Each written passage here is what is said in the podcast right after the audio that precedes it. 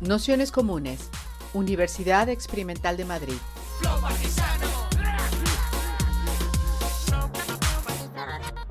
Toda la información en nuestro canal de Telegram Nociones Comunes o en nuestra web traficantes.net barra formación.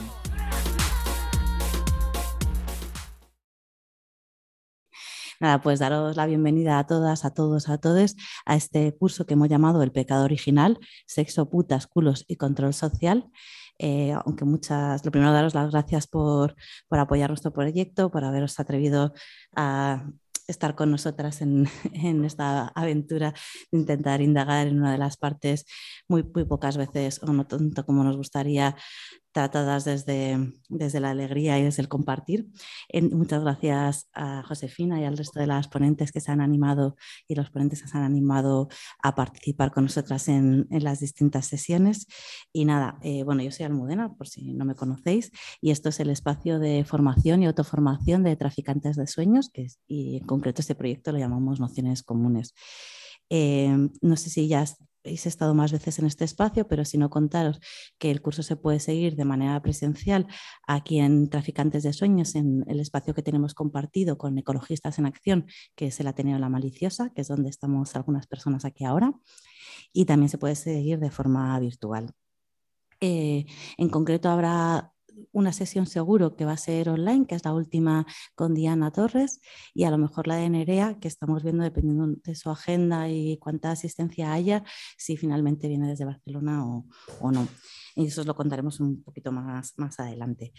Y, y, nada, habitualmente por este formato presencial overnight, las sesiones suelen ser como unos 45 minutos, una hora de presentación y luego un rato de debates, preguntas, bueno, y, y de compartir un poco eh, reflexiones. Eh, las sesiones son introductorias o no tenéis que saber de nada y os mandamos algunos textos que os pueden servir pues, para profundizar pero, o para acotar mucho más el, lo que vamos a trabajar ese día.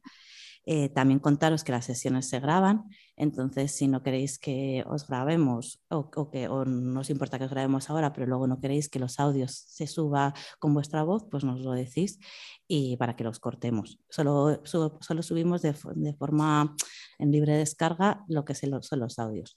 Entonces, pero bueno, que no os cortéis, que nos lo digáis, que si nos dais cuenta ahora y lo pensáis más tarde, pues eh, nos escribís, pero que sobre todo lo que nos apetece es generar un espacio donde podáis hablar, donde podáis preguntar, donde podáis opinar libremente, con confianza, porque eso es lo que creemos que, que para nosotras genera un espacio seguro que sea capaz de, de construir juntas. ¿no? Entonces, en ese sentido, para nosotras es muy importante que tengáis esa comodidad desde el respeto y desde y desde poder cuestionarnos juntas. Así que nada, contaros, voy a contar tres ideas un poco de por qué hayamos pensado este curso así en plan rápido antes de dar paso a lo que ya sería la sesión y contaros, bueno, como dos líneas generales. Por un lado, nos parecía bastante importante el acometer ahora este tema por, un, por el contexto político, ¿no? O sea que, bueno, ya lo recogíamos un poco en la presentación y en uno de los textos que de Gayle Rubin que como, prácticamente comienza, ¿no? Y él dice, hay, periodo, ella dice, hay periodos históricos donde la sexualidad es más intensamente tratada y más abiertamente politizada. Eh, bueno, conflicto sobre los valores sexuales y la conducta erótica adquieren un inmenso valor simbólico como campo para interpretar en los tiempos posibles. Así, las disputas sobre la conducta sexual se convierten a menudo en instrumentos para desplazar las ansiedades sociales y descargar la intensidad emocional conmitante en ellas. En cierta manera, a nosotros nos parecía que, que, era este uno de esos momentos, ¿no? que veíamos que, que, el centro de muchas discusiones, donde la sexualidad y todas sus temáticas derivadas estaban convirtiéndose en un campo de, de disputa nos parecía desde un campo además polarizado, siempre entre distintas tensiones, pero en ambos polos veíamos como cada una de sus reivindicaciones, tanto las derechas, extremas derechas, eh, con sus leyes sobre el aborto, intentar reabrir la ley del aborto, las familias nucleares, desde distintos ámbitos también puritanistas, pero también desde el contexto de las izquierdas, con lo que había sido, por ejemplo, la ley del CSC de, de PSOE y Podemos. Entonces, bueno, ese campo polarizado sí que nos parecía que era entendido también desde un marco punitivista, del que luego ya hablaremos un poco más, que intenta en cierta manera, bueno, responder algunas tensiones, eh, coloca en ello esta disputa que, nos, que bueno, pues pensábamos que, el, grado alto de intensidad que estaba teniendo merecía cierta reflexión.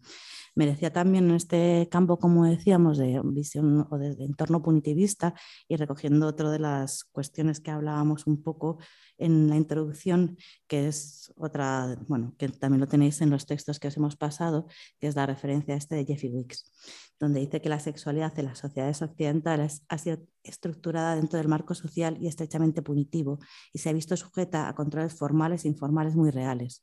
Es necesario recoger los fenómenos represivos sin caer por ello en suposiciones esencialistas del lenguaje del líbido. Es importante el estudio de estas prácticas sexuales represivas, aunque la situación dentro de la totalidad sea diferente, empleando una terminología más refinada. Es decir, eh, bueno, como luego muchísimas autoras eh, reconocerán, eh, hablar de sexualidad es un, terreno especialmente poco apto para la regulación, decía Carol Benz. Entonces, bueno, todas estas cuestiones sobre punitivismo, Josefina las va a contar como más en detalle, pero a nosotros nos parecía importante marcar estos, marcar estos dos ámbitos. La segunda cuestión por la que queríamos traer un poco esto tiene que ver con la relación, en cierto, siempre complejas entre el feminismo y el sexo. Entonces, bueno, el texto de Carol Baines que os hemos mandado, yo creo que es un texto precioso o que es... Mm, bueno, a mí me ha gustado, a mí me gusta mucho y creo y si hay uno que de, la, de toda la bibliografía que os hemos mandado que creo que merece la pena leer es este. Y hablaba o enmarca muy bien esta genealogía eh, entre, entre el movimiento feminista o los movimientos feministas y, y la sexualidad y sus distintos eh, bueno, centralidades y cómo han ido recogiendo. Habla bastante del peligro sexual y del placer sexual. De hecho, el texto, bueno, no sé si lo habéis podido leer, pero si no, voy a leer la primera frase, que es como muy típica. Dice, la vida de las mujeres, la tensión entre el peligro sexual y el placer sexual es muy poderosa. La sexualidad es a la vez un terreno de consentimiento, de represión y peligro, y un terreno de exploración, placer y actuación bueno, entender aquí que hablamos de mujeres en un sentido más amplio, menos menos, bueno, como esencialista que, podamos. Habla bastante de este poco consenso, consenso que ha existido en el movimiento feminista y, las, y cómo han ido atravesando en sus distintas olas. Habla de las cuestiones como el terror sexual, cómo nuestros miedos ocultos se suman al terror sexual y a la falta de un lenguaje mejor, dice, se culpa a los hombres de todo de una forma en que se, se exagera su poder y nos empobrece a nosotras dedica espacio en este sentido a la pornografía, a la prostitución, la homosexualidad o el inocentismo sexual moderno. Todos ellos serán temas que, trataremos a lo largo de, este curso, si habéis podido ojear más o menos el, programa. Entonces, bueno, hace mucha referencia a los distintos momentos en que se ha hablado excesivamente de la violencia eh, sexual. Y, mm, y, dice, bueno, la sexualidad es un terreno en el que se, en el que se ejerce opresión no solo lo que supone la violencia, la, brutal y la, brutalidad y la ecuación masculina de la que se ha hablado elocuente y eficazmente, sino de la represión del deseo femenino que viene de la ignorancia, la invisibilidad y el miedo. El feminismo debe presentar una política que se resista al desposeimiento y apoye el placer. El feminismo debería animar a las mujeres a resistirse no solo de la coacción y el atropello, sino también de la ignorancia sexual, desde el poseimiento y del miedo a la diferencia. Al tiempo, y bueno, que ya al tiempo que ya acaba con una cosa que yo creo que también es bastante importante, que es que reconocer que, es, que, ser mujer en realidad la vida no es algo que sea seguro ni lo va a ser nunca. Entonces, en ese terreno, y también vuelvo a citar y perdonar las enormes citas, es que me parecía un texto como que resumía mucho mejor de lo que yo hubiera sido capaz de decir muchas cosas. Y, dice, eh, bueno, no ha sido nunca, pero que se establezca una zona de seguridad antes de empezar a explorar y organizarnos para caminar hacia el placer, es ceder territorio, renunciar a él, reconocer que somos más débiles y que estamos más asustadas de lo que se ha imaginado nunca nuestros enemigos. No se puede actuar sobre el miedo, nos propone. Así que bueno, frente a esta idea y frente a estos feminismos que igual no hemos profundizado demasiado, pero que pero que si leéis el texto sí que desarrolla bastante las distintas olas que han centrado mucho su expresión y que también eh, nos ha pasado a nosotras en los movimientos recientes, yo creo, cuando has visibilizado y has puesto muy el centro la cuestión de la violencia y en ciertos momentos han podido olvidar también la cuestión del placer y del disfrute y la importancia que tiene esto en la, la construcción de nuestras subjetividades y en nuestra propia vida. Entonces, bueno, frente a un feminismo que habla de la representación de la sexualidad como un peligro. Buscamos un feminismo que sea disidente, que promueva la sexualidad propia como lugar de agencia, potencia y resistencia. Así que sobre estas y otras cuestiones hemos pedido a Josefina que nos hiciera una introducción a propósito de un texto suyo que escribió para contextos con el mismo título que hemos puesto para la sesión, que es Placer fuera del punitivismo. Así que ahora os dejo con, ella. Ella es Josefina Martínez, es historiadora y periodista y bueno, escribe habitualmente sobre este tipo de cuestiones. Así que haremos como otras veces una, presentación de una orilla y luego un rato de preguntas y debates. Ya está. Hola. Bueno, muchas gracias por la invitación y por la intro. Eh, y bueno, me, toca algo que no es fácil porque es un curso potente este, ¿no? Eh, ya la invitación, el cartel, todo era como ya una declaración en sí mismo. Eh, y bueno, me gustó, me gustó que, me hayan, que me hayan invitado.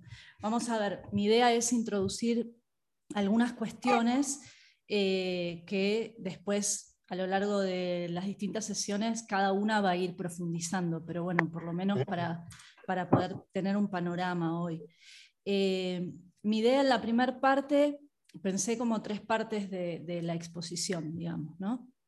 En la primera parte eh, quería abordar un poco la cuestión que decía Almudena de la sexualidad eh, y el marco que se ha generado por un aumento del punitivismo. ¿no? Un tema que efectivamente, no hace falta ni decirlo, está muy presente Creo que incluso eh, desde que se preparó el, curso ahora se ha acrecentado muchísimo, entonces más vigencia tiene todavía, ¿no? con todos los debates suscitados por la ley del solo sí es sí y los ataques furibundos de la extrema derecha, que, no falta día, digamos, para, para que aparezcan. Pero bueno, mi idea es tratar de ir un poco más allá de esta polarización mediática que, que se ha generado alrededor del tema mi intención no es meterme en aspectos jurídicos específicos sobre la cuestión de la ley, sino tratar de abrir una reflexión sobre qué tipo de, eh, digamos, sentidos comunes, sensibilidades eh, o ideas generales acerca de la sexualidad y la sexualidad de las mujeres se ha generado, digamos, en estas eh, discusiones y en esta conversación social sobre, sobre la ley, digamos.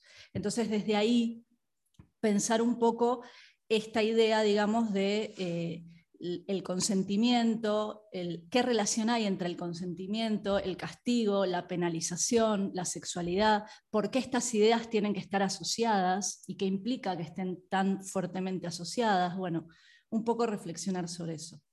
En la segunda parte, mi idea es plantear entonces algunas ideas sobre cuáles han sido, digamos, algunos mecanismos de control de la sexualidad en relación a la sociedad capitalista eh, patriarcal. ¿no? Eh, y finalmente, en una tercera parte, tratar de hacer algunas referencias, algunos apuntes sobre otros modos, otras formas de pensar la cuestión de la sexualidad, de la libertad sexual, de la revolución sexual en distintos momentos y por qué es interesante poder recuperar, digamos, esas eh, reflexiones para eh, también pensar eh, los problemas de la actualidad. Bien, con, ese, con esa intro, entonces vamos a, meternos un poco de lleno en la primera, en la primera cuestión. ¿no? Hace unos días tuve el gusto de poder hacerle una entrevista a una feminista francesa, François Vergès, una feminista anticolonial. Es una entrevista que se va a publicar en unos días en contexto, eh, así que ahora paso el, eh, es, inédito esta parte que voy a contar. bueno, no, eh, lo que ella me cuenta es lo que desarrolla en varios de sus libros. Hace poquito Traficantes publicó un feminismo decolonial, creo que se, publicó así en castellano, y también salió por acá una teoría feminista de la violencia, de François Vergés. Entonces, es interesante porque ella trata justamente esta cuestión del feminismo punitivo, ella lo define así, ¿no? y, y, desarrolla bastante esta cuestión. Entonces yo le preguntaba, bueno, ¿cómo definiría al feminismo punitivo? Y vamos lleno ya al tema, ¿no? Y entonces ella me decía, les voy a leer porque es interesante, decía, el feminismo punitivo dice, cree que el castigo en forma de penas de prisión puede resolver la violencia de género, como primera cuestión. Es un feminismo que piensa que la represión va a detener la violencia, digo, ya es interesante cómo lo dice, y que los que ejercen violencia no se van a ver obstaculizados por la amenaza del castigo. Y es un feminismo, dice, que confía en que la policía, el ejército y el tribunal pueden ser los que detengan la violencia hacia las mujeres. Por último, como Vergés es una feminista decolonial, anticolonial, plantea esta relación y dice que el feminismo punitivo no establece el vínculo que hay entre la violencia de género y la violencia sistémica del capitalismo, el racismo y el patriarcado que se desata sobre las mujeres y sobre las personas no blancas. Entonces, yo, ¿por qué traje esto? Porque me pareció que hay como un nudo de, discusiones acá que son muy interesantes como para abrir ya el debate. ¿no? Eh, vamos a tomar la primera parte ¿no? de esta definición que decía esta idea de que el castigo, la idea de ciertos feminismos, de que mediante el castigo y las penas de prisión, o aumentando las penas de prisión, se puede resolver la violencia de género. ¿no? Entonces surge una pregunta que es fundamental y que en estos días está ¿no? en todos lados, que es, es posible el hecho de que haya penas de cárcel que varíen de 9 a 10, a 15, a 20 años, eh, ¿resuelve efectivamente la violencia de género? Bueno, la realidad es que no, o sea, está comprobado, eh, basta mirar eh, estadísticamente, empíricamente, en distintos países, aplicación de distintas leyes digamos, de penalización, y aparece, surge el dato de que en lugares donde hay penas muy duras o tipificaciones muy altas en el Código Penal, eso no, no significa que se, ni que se disminuya sustancialmente los casos de violencia de género, ni mucho menos que se resuelva. Entonces tenemos esa primera cuestión. La otra cuestión, que está planteado también en la definición de, de Berger, es que la violencia de género, bueno, desde nuestro punto de vista, el que por lo menos comparto con, con ella y con otras compañeras en el movimiento feminista, es que tiene una dimensión estructural, ¿no? O sea, tanto hemos cantado, no es un caso aislado, se llama patriarcado. ¿Eso qué quiere decir? Que no son casos aislados individuales, sino que se trata de una estructura profunda que genera permanentemente y reproduce y tiende a que surja ese tipo de violencias que conocemos como violencia de género o violencia machista. Entonces, ¿por qué vamos a pensar que con castigos individuales realizados además después de que se cometen ciertos hechos, se puede resolver eso que efectivamente tiene una causa que es profunda, que es estructural y que en todo caso habrá que discutir y pensar de dónde surge, dónde está, digamos, el,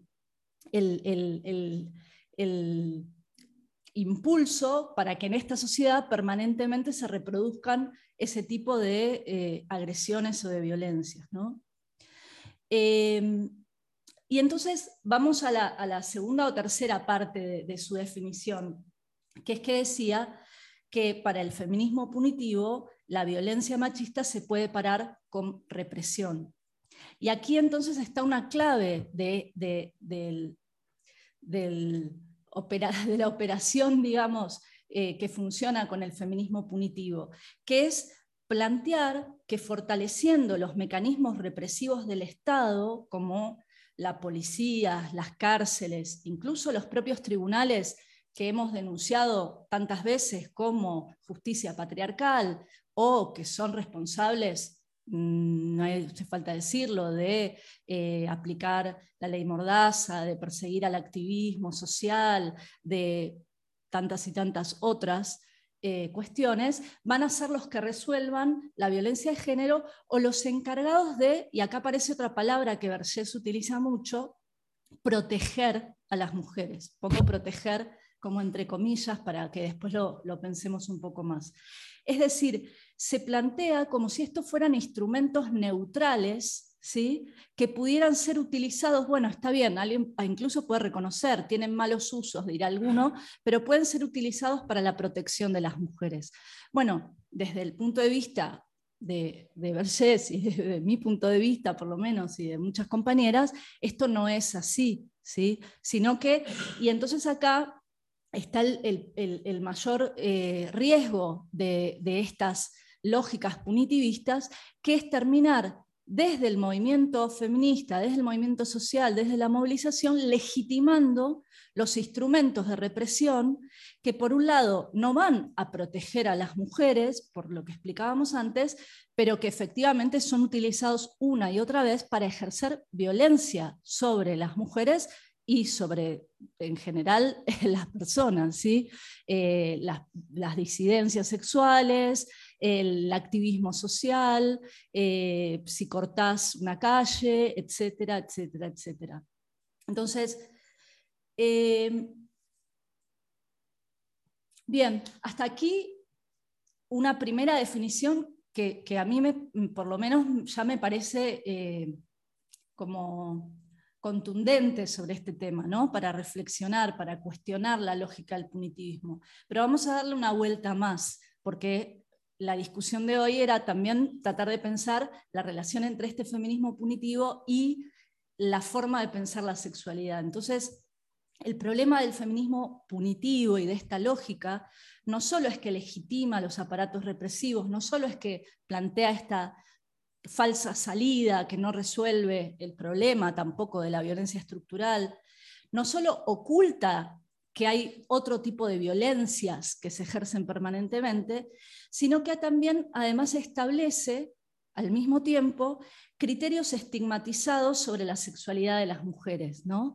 creando al mismo tiempo esta figura, digamos, de la mujer como víctima, como solo víctima o como eterna víctima, eh, que necesita protección y que necesita la protección del Estado. ¿no? Y entonces al, constituir esta idea, también se está ejerciendo un control y, se está moldeando, digamos, esas formas de pensar en la sexualidad de las mujeres. Eh, bueno, yo acá decía que tenía apuntado eh, citar la Nuria, que está sentada aquí adelante para los que no saben que están no la ven porque no están en cámara, Nuria Lavao, eh, y yo decía acá que, como ha planteado muchas veces Nuria en varias intervenciones, este tipo de, bueno, después eh, corregime porque, sí, no, no, no. Eh, este, tipo de este tipo de operaciones, digamos, crea esa idea del terror sexual, ¿no? el, que, el que nombraba Almudena. Porque al asociar, y ahora vamos a seguir profundizando en esto, la sexualidad, poner el foco exclusivamente en la cuestión de las agresiones sexuales, como si casi todo, todo el tiempo una cosa implicara el riesgo de la otra, ¿sí? se genera ese terror sexual que pone, digamos, la mirada ahora en si las mujeres se exponen demasiado al peligro. ¿sí? Entonces, ya no es solo la mujer que necesita ser protegida, también es la mujer que se expuso demasiado al peligro. Y esto es como el ABC también de la ideología eh, eh, más eh, machista y tradicionalista de las mujeres, ¿no? de cuestionar entonces por dónde estabas, cómo te vestías. Bueno, a mí un artículo de Nuria publicó que me gustó especialmente, que era el, de que también tenemos derecho a volver borrachas a, a casa, digamos, y entonces, porque si no, está también cuestionado, bueno, hasta qué punto si, hay, si la sexualidad es todo tiempo peligro, entonces hasta qué punto te has expuesto de forma, eh, digamos, casi consciente a ese peligro, eh, etcétera, etcétera, ¿no? Bien. Eh, hay un artículo que, a mí me gustó, que recomiendo, de Susan Watkins, que se llama ¿Qué feminismos? en la New Left Review 109, para el que lo quiera rastrear, rápido en internet lo pueden encontrar. Y ahí ella, bueno, hace todo un recorrido por, por las derivas, digamos, del feminismo, sobre todo norteamericano, digamos, de lo que va del momento más de la segunda ola a los años 80, cuando se empieza a imponer eh, en Estados Unidos y en, ese feminismo cultural ciertas ideas del puritanismo, del punitivismo, etc. ¿no? Y entonces, eh, Watkins toma como ejemplo la obra de la feminista Catherine McKinnon, que es una autora que justamente sitúa la sexualidad como el eje articulador de la sociedad patriarcal y entiende la sexualidad exclusivamente como una relación de opresión, ¿no? y, cito muy cortito, donde la excitación masculina al reducir a, a la otra persona a una cosa es su fuerza motriz, dice, y donde la violación, el incesto, el maltrato, el acoso sexual, el aborto, la prostitución y la pornografía, todo eso junto, serían un continuo de esa relación de dominación. ¿no? Para McKinnon, McKinnon se hizo, digamos, como muy conocida por ser una de las, eh, digamos, referentes de esta idea de llevar el feminismo a los tribunales, ¿no? de, que las feministas, en vez de estar en la calle, eh, en las asambleas, tenían que estar con el Código Penal bajo el brazo y la clave era conseguir, por medio de la presión, incluso por medio de acuerdos con sectores políticos, conservadores, etcétera, aumentar las penas en el Código Penal.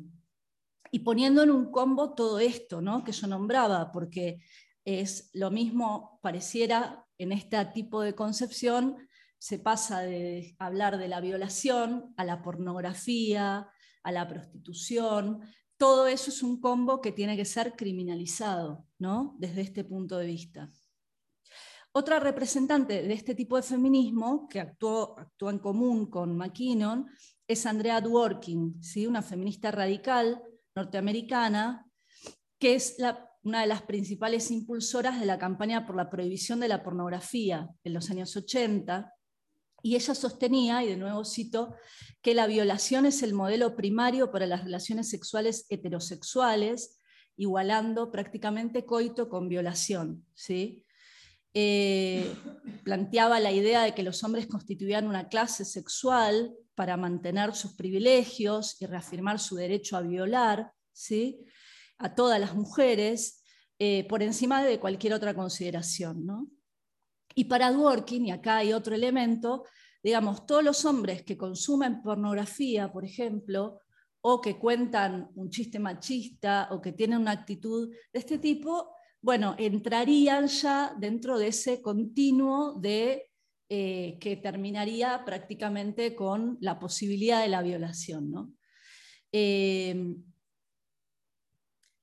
todos los que avalan, este, incluso los que no cometen estos actos, dice, pero avalan este tipo de comportamientos, dice, son todos enemigos de las mujeres y están implicados en el crimen de la violación. Entonces aparece de nuevo en la relación hombres y mujeres, crimen, enemigo, violación, agresión, etcétera, etcétera. ¿no? Digo, para, para mostrar un poco cómo es la, digamos, la, un poco la concepción.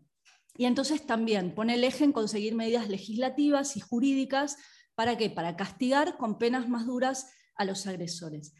Es decir, detrás de estos eh, fundamentos, digamos, del feminismo punitivo, lo que hay es una concepción antropológica, podríamos decir, sobre la sexualidad humana, que se considera de forma binaria, esquemática, y en el que se concibe a todos los hombres como potenciales agresores y violadores y a las mujeres como eternas víctimas. Es una visión que tiende a esencializar lo que son construcciones sociales de lo femenino y lo masculino como esencias fijas más allá de la historia. Y por otro lado, esto que, a lo que hacía referencia de que la sexualidad se mide desde el parámetro de la agresión y de la violación, ¿no? De cualquiera, no de cualquier agresión. En este esquema, entonces, pensar la sexualidad es pensar solamente en el peligro, efectivamente, porque no hay resquicio alguno ni una pequeña brecha para el placer de las mujeres y lo único posible es ejercer el castigo y el control sobre esa sexualidad que va a ser siempre, digamos, agresiva. Eh, por otro lado, esto yo les decía, son los años 80, Estados Unidos, Reagan, Thatcher, inicio del neoliberalismo, digo, para que ubiquemos también el marco temporal, inicio de un periodo de, de, reacción ideológica muy profunda, y el feminismo no está eh, ajeno a esto, digamos, también, eh, porque justamente al equiparar violencia y sexualidad, lo que se ha hecho es impugnar todo el legado de liberación sexual del periodo anterior, digamos, del feminismo de la segunda ola, de los años 60, de la revolución sexual, de los movimientos LGTBI, etcétera, Stonewall, etcétera, etcétera, ¿no? Em, bien.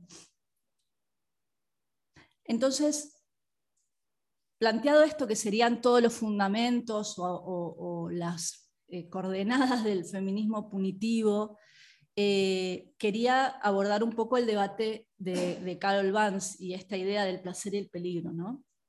Eh, ella va a plantear en ese texto, que yo también les recomiendo mucho que, se lea, que está muy bueno, que el debate sobre la sexualidad formó parte, digamos, de, disputas en el movimiento feminista desde el siglo XIX en adelante. Las batallas del sexo, digamos, que son estas de los fines de los años 70-80, o que podríamos decir que hay ahora, eh, no son nuevas tampoco, existen desde hace mucho tiempo, y ella señala que siempre han existido corrientes que ponían el foco en el peligro y la violencia, eh, en el puritanismo, etc., y otras corrientes que intentaron destacar la lucha por la liberación sexual y contra toda regulación social de la sexualidad femenina. Em, podríamos decir también que esto está profundamente ligado a los momentos sociales, ¿no? Eh, no es casual, como decía, el auge del punitivismo en los años 80, etc.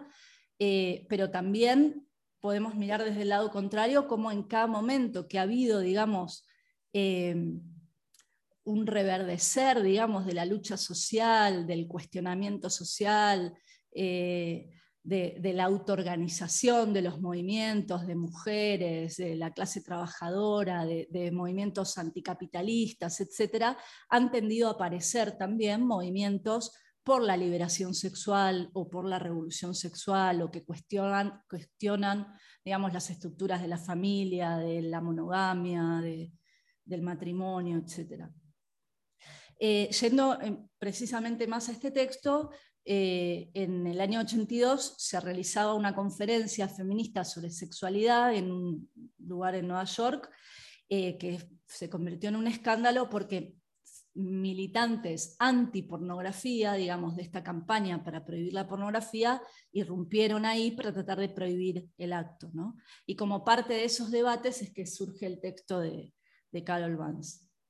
Eh, Ahora, lo interesante es que pasaban más de cuarenta y pico años de ese momento y vuelven muchas preguntas, ¿no? Y que parece como el día de la marmota, que reaparecen las mismas preguntas. Entonces, ¿hay una naturaleza sexual masculina y otra femenina esencialmente diferentes, fijas, que se puedan establecer de este modo, o son producto de condiciones históricas? Y si son producto de condiciones históricas, entonces, ¿qué margen hay para la agencia, para la subjetividad humana y para transformar esas condiciones históricas? ¿no?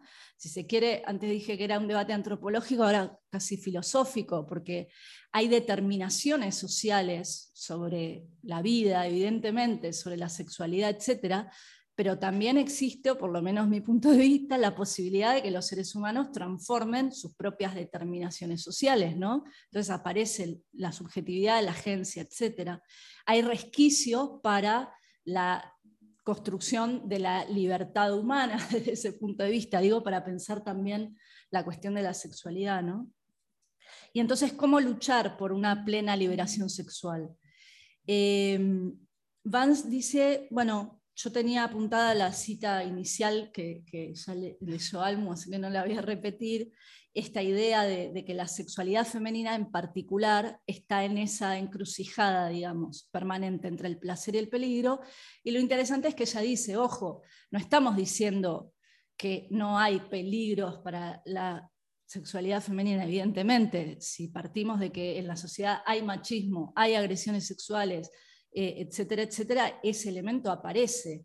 Y que hay peligro nadie nos lo tiene que contar, a nadie se le ocurre ir no sé, a las 5 de la mañana por un barrio determinado en, no sé acá, pero en Buenos Aires, por ejemplo, porque sabe que hay mucho peligro. Entonces, eso es una realidad. Eh, pero entonces dice, no estamos diciendo que eso no hay que tomarlo en cuenta, pero el problema es que no se puede poner el foco ahí, primero, porque se niega todo el espacio de la posibilidad de la exploración de la sexualidad, y segundo es cuando, y ya este es el otro debate, cuando se pone el foco ahí, además, cómo se propone resolver esa cuestión, digamos, qué salida se le da. ¿no? Em, Ahora, en un, en un, momento, yo quiero retomar, no sé cómo vamos de tiempo. más tranquilamente. Bueno, eh, esta idea de las corrientes exploradoras, digamos, porque hablamos mucho del punitivismo, me interesa recuperar el otro aspecto, por lo menos algunas pistas que a mí me interesaron o cosas que estuve leyendo también en estos días y que pueden ser interesantes. Pero antes de eso, quiero retomar otra cuestión alrededor de estas ideas estos modos de pensar, digamos, que circulan, por ejemplo, con la ley del solo sí es sí, ¿no? Eh, que es para también poder problematizarlo, que es la idea del consentimiento. Y esto, ojo, yo sé que decirlo solo es como meterse en un terreno espinoso, porque cualquiera te diría, ¿cómo vas a problematizar el consentimiento o decir algo? Es algo incuestionable y ya está. Sí, evidentemente es incuestionable que si hay una relación sexual eh, impuesta a otra persona sin consentimiento, estamos hablando de una agresión sexual. Eso no es el debate. Pero el problema es, es varias autoras vienen planteando alrededor de, esta discusión que es insuficiente plantear en estos términos el debate. Por lo menos es insuficiente y hay que problematizarlo más. ¿Por qué? Porque la idea del consentimiento aunque en otros términos vuelve a situar la cuestión en que lo que toca a las mujeres es decir sí o es decir no, pero en todo caso es una respuesta a las propuestas sexuales que vienen desde otro lado. ¿sí? Es decir, que vuelve a ubicar la sexualidad femenina en un punto que es de, por lo menos, pasivo reactivo, no sé cómo decirle, ¿no? Porque no es la proposición del deseo, sino la aceptación o la negación en todo caso. Entonces, ya ahí tenemos de nuevo algo para, para pensar. Pero hay otras cuestiones. A mí, por ejemplo, me, resultó interesante un libro de Catherine Angel, eh, que se tradujo también, creo que el año pasado, que se llama, la traducción es El buen sexo mañana, mujer y deseo en la era del consentimiento. Y ella ahí analiza una serie de debates que se abrieron también, por ejemplo, en las universidades norteamericanas a propósito del Me Too y del auge del movimiento Me Too. Y dice que eh, hay que cuestionar muchas ideas preconcebidas que se forman y que se difunden alrededor de eh, lo que, el deseo de las mujeres. ¿no? Y entonces ella dice que al poner el foco en el consentimiento, se parte de la idea de que hay como una absoluta transparencia entre lo que se desea o lo que se quiere, entre lo que se sabe o se conoce que uno quiere y lo que se dice que uno quiere. Y, dice, y, entonces ella dice, esa relación no es transparente, no es siempre así.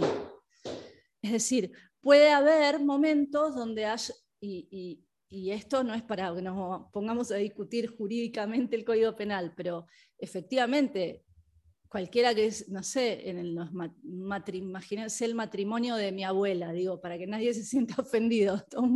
Y sí, seguramente hay muchos casos en que se decía sí y no se tenía deseo sexual o no. Y eso ocurre un montón de veces. Y incluso se le puede dar una vuelta a esto y se puede decir, incluso hay casos donde no hay mucho deseo sexual y uno puede aceptar tener una relación sexual y tampoco que sea tan problemático, por ejemplo, porque, no sé, quiere a la otra persona y está todo bien. Digo por decir cosas, por problematizar esa idea. Bien, pero ¿por qué? Porque así parece algo que no tendría mucha importancia.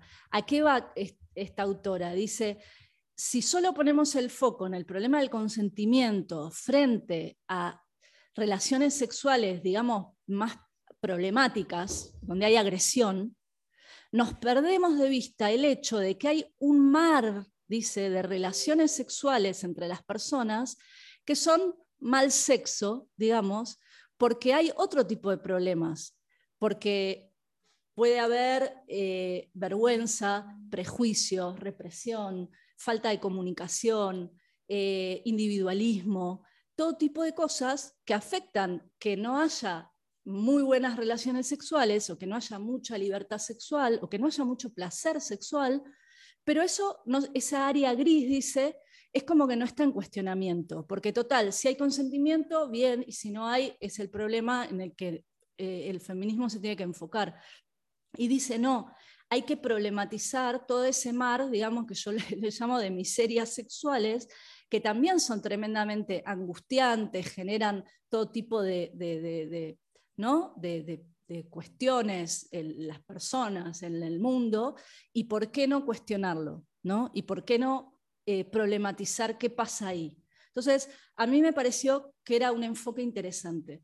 Eh, les recomiendo también si quieren si quieren ver lo que ya dice en el libro. Y esto nos lleva un poco a la cuestión de eh, la relación entre ese control o eh, eh, esos problemas para que haya libertad sexual total, digamos, o, mayor en esta sociedad. ¿no? En, la historia de la sexualidad, Foucault, por ejemplo, empieza planteando en un momento, dice que, que que no hay solo, trata de, darle una vuelta a la idea de que la sociedad, dice, el discurso clásico sería que la sociedad capitalista reprime la sexualidad. Entonces, frente a eso, él dice, no, vamos a darle una vuelta a esto. No solo hay represión, censura o denegación de la sexualidad, sino que dice que también hay todo un entramado de poderes, de instituciones, de discursos, que en vez, no es que prohíben la sexualidad o la reprimen, sino que la controlan, la producen de determinadas maneras, la fijan de determinadas maneras. ¿no? Entonces, esto es interesante porque ahí entra como para pensar la sexualidad hay que pensar un conjunto de eh, mecanismos ¿no? que van desde la escuela eh, y lo que se dice en la escuela, y ahí la escuela ya es todo un, otro terreno de disputa sobre el problema de la sexualidad, porque ahí entra además la cuestión de los niños, los menores de edad, quién tiene la potestad, digamos, o de poder decir determinadas cosas sobre la sexualidad a los niños, si son los padres o es la sociedad, digamos, entonces entra todo un debate. Bueno, pero es la escuela, es la medicina, eh, el deporte, la psiquiatría, de todo, ¿no? Todos los, los entramados. Bien.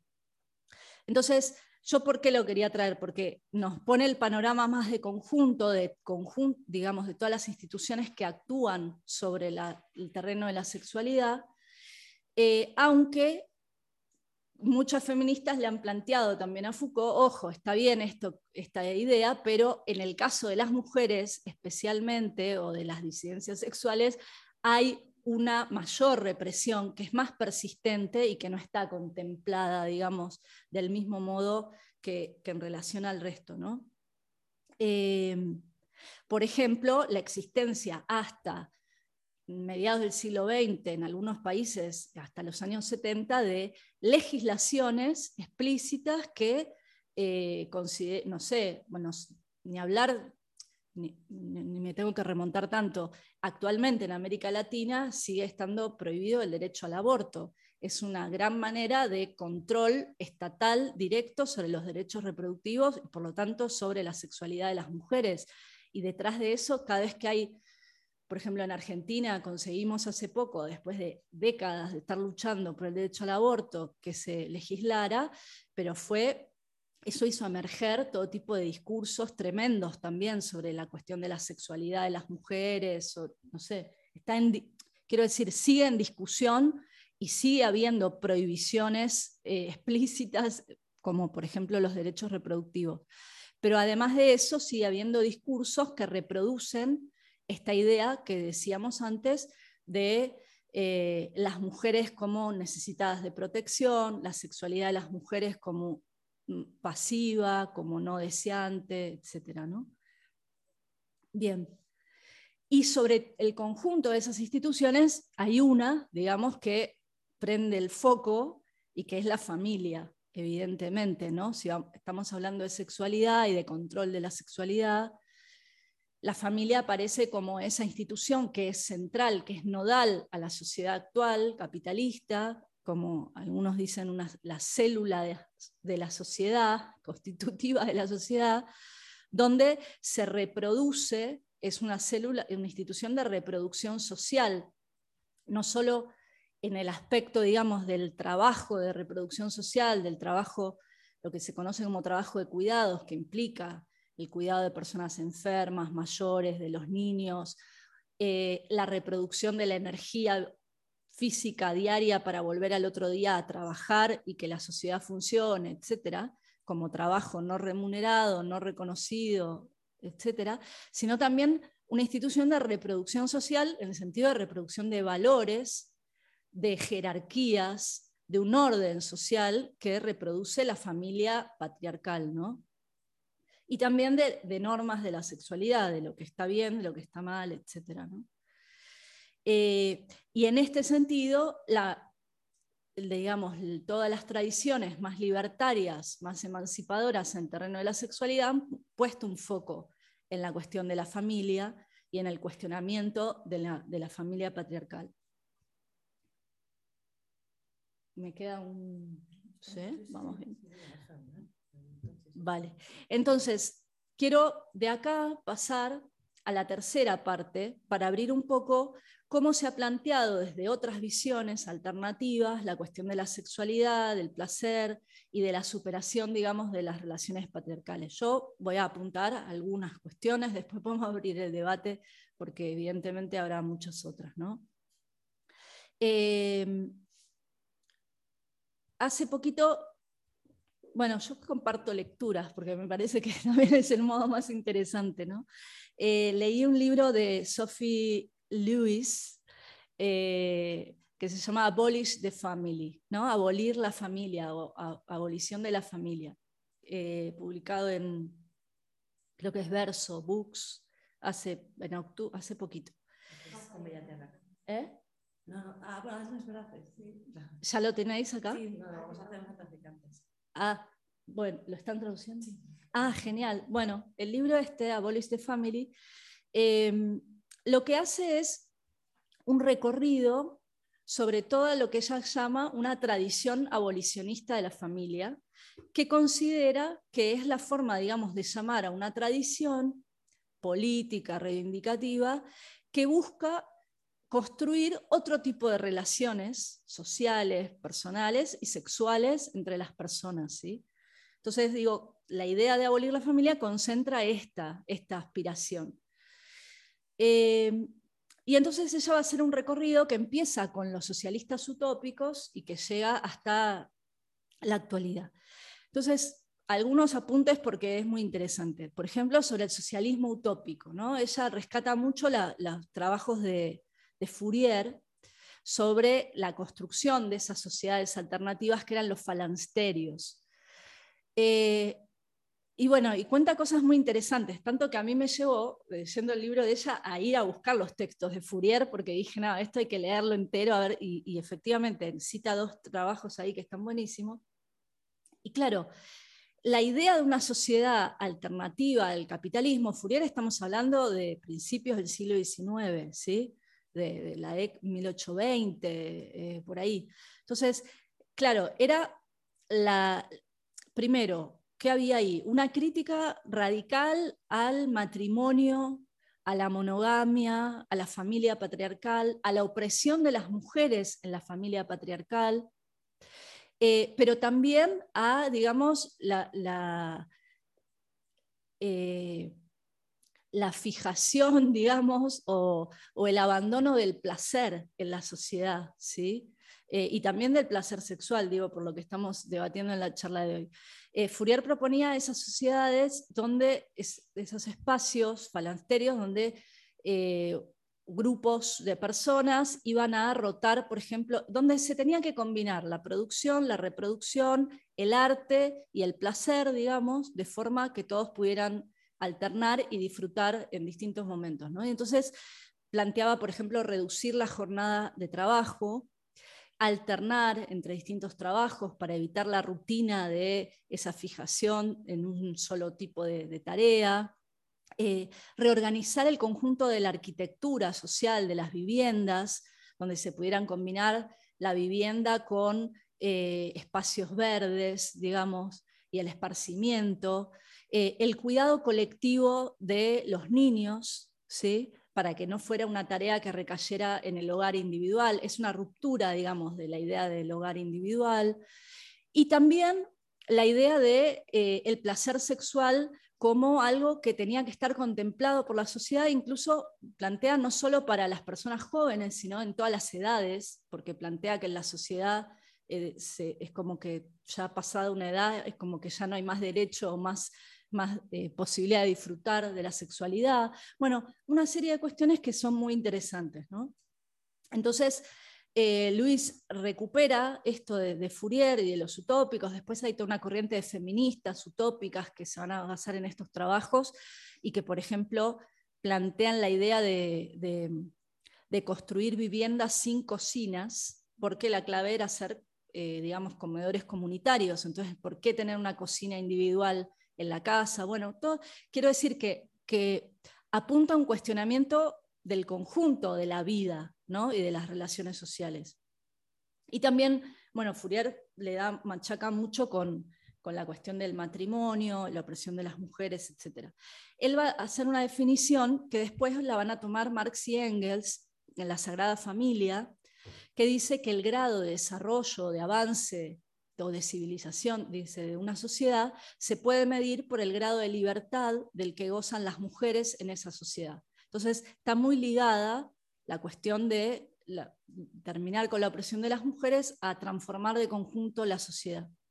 Luis después hace este recorrido, entonces eh, dice de forma provocadora que Marx y Engels son eh, parte de la tradición, eh, que la abolición de la familia es marxismo ortodoxo, dice en el libro, para, para polemizar, digamos, con quienes desde la izquierda, digamos, les resuena mal esta idea, entonces plantea esto y, toma el trabajo obviamente de Engels sobre la familia, la propiedad privada y el Estado y otras referencias, pero después de ahí sigue su recorrido, se sitúa en la figura de Alexandra Kollontai en, los primeros años de la Revolución Rusa, donde plantea que también hay una experimentación, digamos, de abolicionismo de la familia y de establecer otro tipo de relaciones sociales.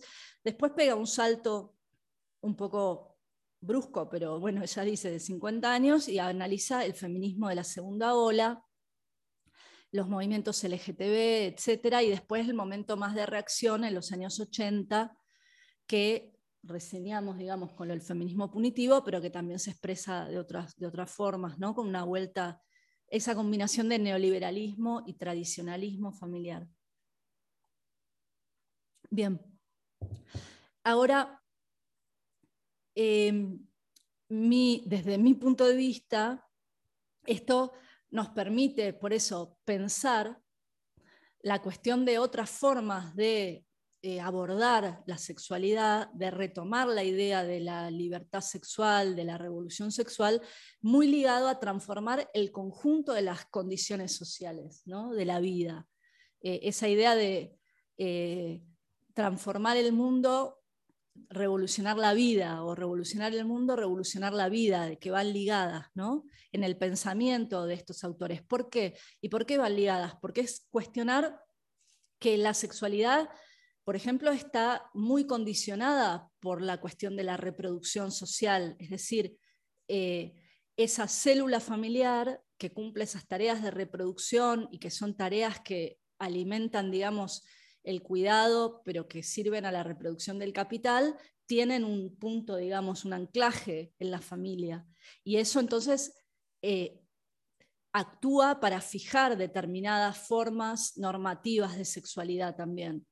Eh, pero a su vez hay un conjunto de instituciones que van a actuar y un conjunto de condicionantes. Es decir, cuando Fourier pensaba el problema de la liberación sexual a través de disminuir el tiempo de trabajo, está planteando un problema muy actual. Es decir, cómo se puede pensar la posibilidad de liberación sexual con eh, gente que está, trabajadores cada vez más precarios, que trabajan largas jornadas, que se agotan los cuerpos, digamos, en el trabajo. Entonces, ¿qué espacio queda para el placer, para el disfrute?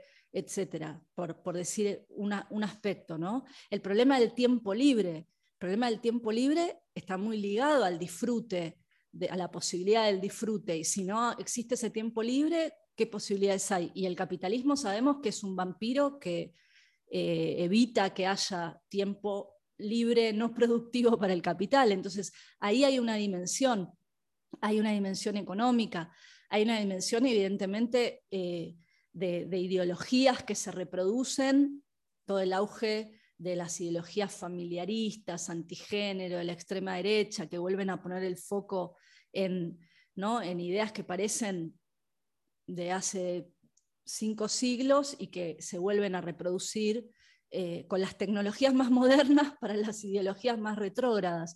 Entonces, eh, para mí lo que me parece interesante de, estos, de este recorrido, de estos planteos, más allá de, después yo con, el planteo de Sophie Luis tengo mis diferencias, ahí escribí un artículo, si alguien quiere lo busca en internet y está, aparece rápido, eh, sobre esta cuestión de la abolición de la familia. Eh, pero me parece muy interesante y que es un aporte este recorrido para justamente situar la cuestión de la sexualidad y de la libertad sexual en relación a la idea de transformar la vida. ¿no? Entonces, eso es lo que me parece más interesante y lo que obviamente desde el punto de vista restrictivo del feminismo punitivo no está ni siquiera planteado, porque no es transformar la vida, no está cuestionado nada de todo esto, y más bien es reforzar los mecanismos que perpetúan la sociedad actual, no, no cuestionarla. Em, bueno, yo iría terminando acá si abrimos un poco. Em, con esta idea de que esta deriva puritana, que habría, podemos debatir, bueno, ¿por qué vuelve ¿no? esta deriva puritana, esencialista, censora, policial de ciertos feminismos, pero que evidentemente obturan, o por lo menos desde mi punto de vista, obturan la posibilidad de abrir todos estos debates acerca de la sexualidad de las mujeres y de todas las personas, ¿no? y de todos del disfrute sexual en general, y parece que tenemos que volver a, defender cosas muy elementales. ¿no? Para mí lo más interesante es poder ver esto, que hay otras tradiciones, hay otras formas de pensar y otras alternativas. ¿no?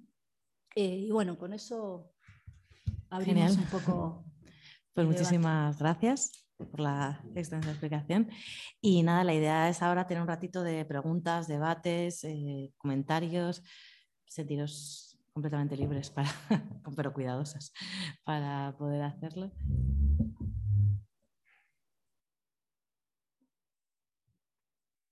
Ah, mira, Ana.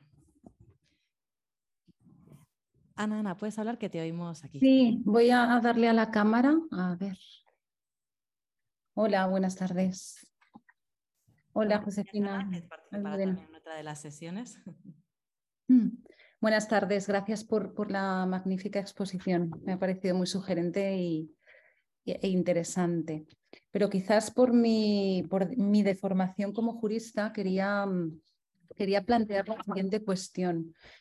A ver, creo que contraponer punitivismo a liberación sexual quizás puede incurrir en cierto grado de demagogia, porque no creo que sea lo mismo eh, prohibir a las mujeres ejercer la prostitución si libremente lo deciden, que esto puede ser punitivismo y, poner a la mujer en una condición de sujeto subordinado y o en su caso de víctima, que tipificar las agresiones sexuales. Lo segundo, eh, o esto es eh, la reacción debida en un Estado de Derecho ¿no? frente a un problema que, como bien señalabas, es un problema estructural y que requiere atención por parte del, del, derecho. ¿no? Esto sin entrar a valorar la ley de solo sí es sí y si efectivamente hay una, una, especie de, me atrevería a decir, chapuza desde la perspectiva de la técnica legislativa, ¿no? con las consecuencias que estamos viendo en cuanto a, a, la reducción de penas, etcétera. Pero no, no creo que, que ambos eh, o sea, que, ambos abordajes legislativos deban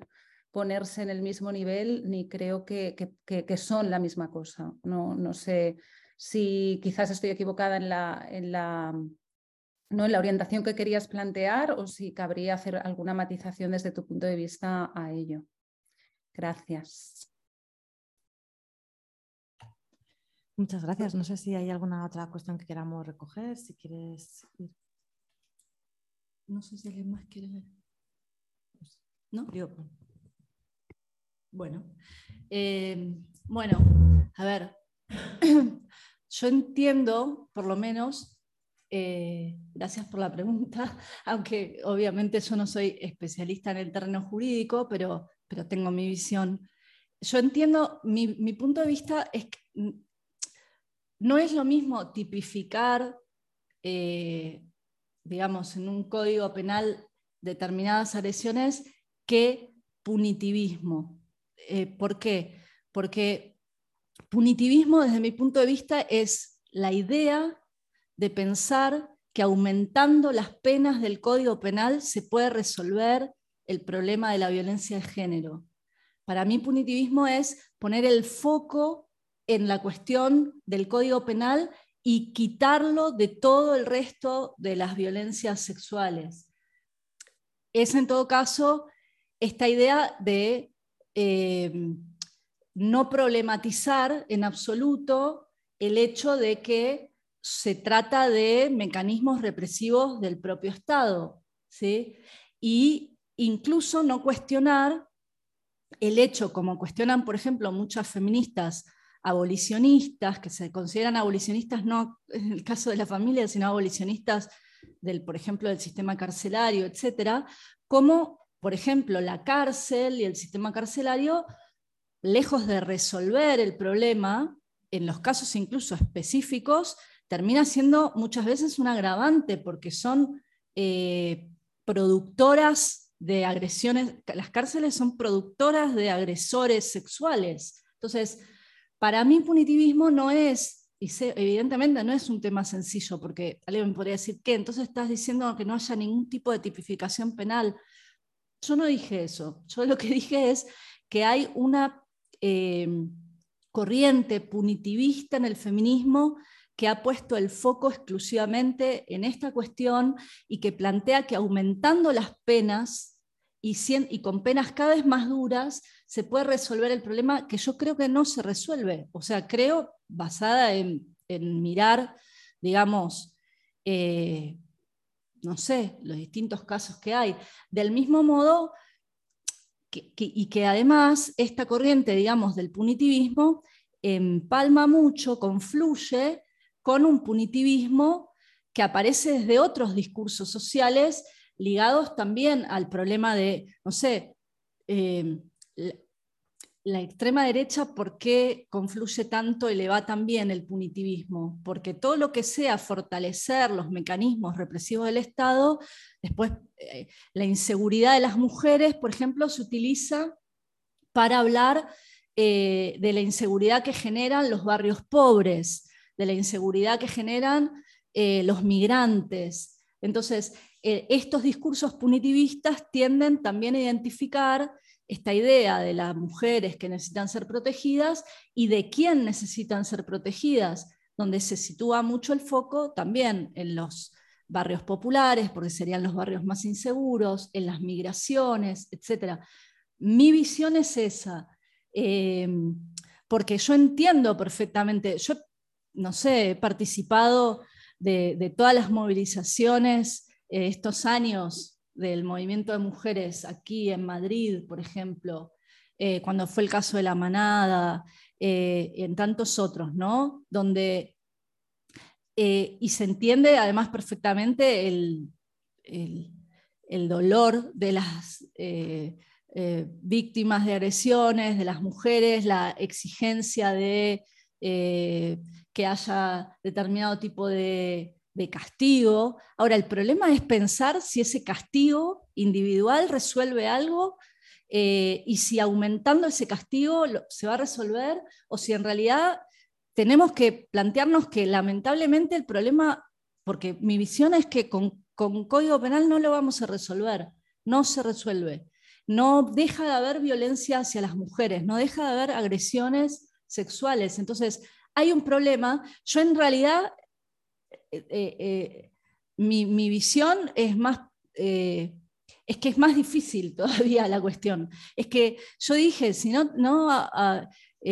es un problema estructural que está ligado a, que estamos en una sociedad que reproduce todo tipo de violencias, no solo violencias contra las mujeres, violencias de todo tipo, y sin terminar de conjunto con esa sociedad no vamos a resolverlo, entonces estoy planteando que lamentablemente sí, el camino va a ser mucho más difícil y más largo, pero que si solo ponemos el foco en esta cuestión y en aumentar las penas, ocultamos y sacamos, digamos, el, eh, la mirada de problematizar todo lo demás. Para mí ese es el problema de un feminismo punitivo. Eh, no sé si, si si te responde por lo menos de cuál es mi visión, igual sigamos dialogando.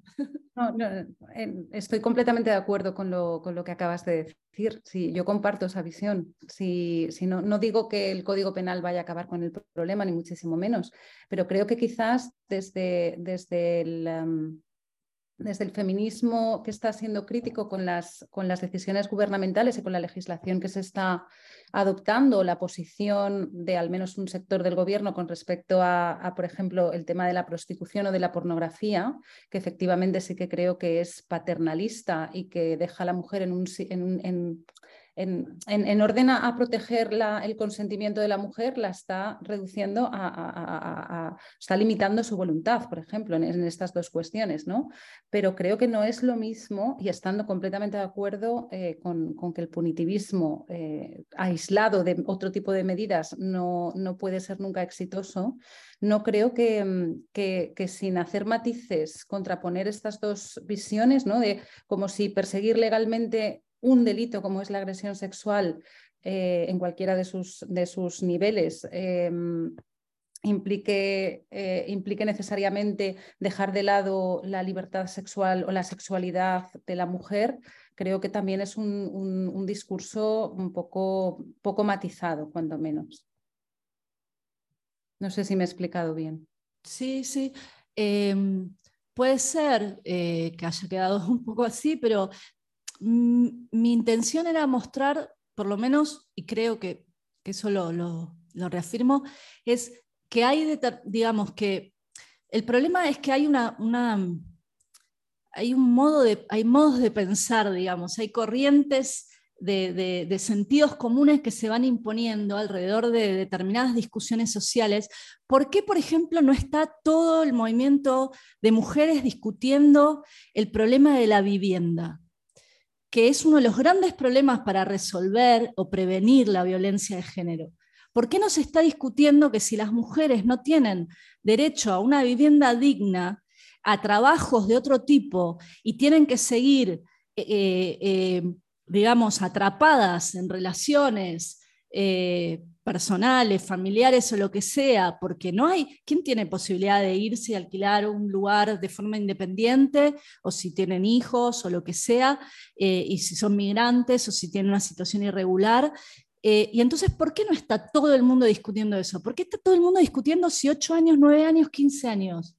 Para mí, discutir que todo el movimiento de mujeres, yo participé de las movilizaciones del 2017, del 2018, de las huelgas de mujeres, de asambleas masivas eh, del 8M, que discutíamos de todo, cómo avanzar, que había eh, eh, colectivos que se formaron colectivos de migrantes, de mujeres precarias. ¿Y dónde está todo eso? Bueno, para mí hay una relación que de algún tipo, tal vez mi posición es un poco esquemática, pero, pero digamos que hay alguna relación entre que ese movimiento ya no está, ahora tenemos un feminismo por arriba institucional y todos discutiendo si 8, 15 o 20 años. Entonces, para mí hay una, eh, eh, no sé, pérdida de, esa capacidad movilizadora detrás de discutir que el problema se resuelve en la coma y el punto del Código Penal. Y yo no estoy diciendo que no haya una labor que de, de feministas, las juristas que tengan que aportar, etc. Lo que estoy diciendo es que no puede ser que todo el movimiento esté, se esté discutiendo eso. Y para mí eso tiene mucho que ver con esto que por lo menos yo llamo deriva punitivista del movimiento feminista y, de, y, que también es desactivar esa potencia de movilización, digo, porque esto lo mencioné menos antes y ahora me viene más a la cabeza. Para mí están ligadas estas coordenadas de algún modo. Entonces, y también la otra discusión sobre cómo pensar la sexualidad y, que haya, porque, porque al mismo tiempo aparecen, digo, hay un hecho que, que, aparezcan eh, el digamos, movilizaciones el 25N, el Día contra la Violencia de Género a las Mujeres, movilizaciones convocadas con el lema contra el borramiento de las mujeres, para imponer, digamos, leyes que son más punitivas, por ejemplo, en el caso de la prostitución o el trabajo sexual. Entonces, hay una corriente fuerte ahí. Entonces, creo que tenemos que discutir mucho contra eso porque genera esto como formas de pensar que, bueno, por lo menos para mí están muy relacionadas. Gracias. Para, como para ver si el resto de voces complementan o enriquecen el debate, hay tres palabras pedidas que es Eunate, Mel y Natalia, por si queréis hablar así en ese orden, si os parece. Hola, ¿se me escucha? Sí. Sí, vale, hola. Eh, muchas gracias. Yo, bueno, no sé, tengo una pregunta así cortita y no sé si este es el espacio, pero eh, problematizar o ahondar un poco en el término de impunidad quiero decir, cuando hablamos ¿no? de agresiones, agresores, eh, espacios seguros, que no me gusta mucho ese término, em, siempre ¿no? Eh, hablamos de, esta persona ha quedado impune y tal, y, y como este feminismo punitivista a mí me resuena mal, pues también me queda un poco extraña cuando utilizo la palabra impune, no sé si es contradictorio. Y ya está, era eso. Gracias. Muchas gracias. Mel.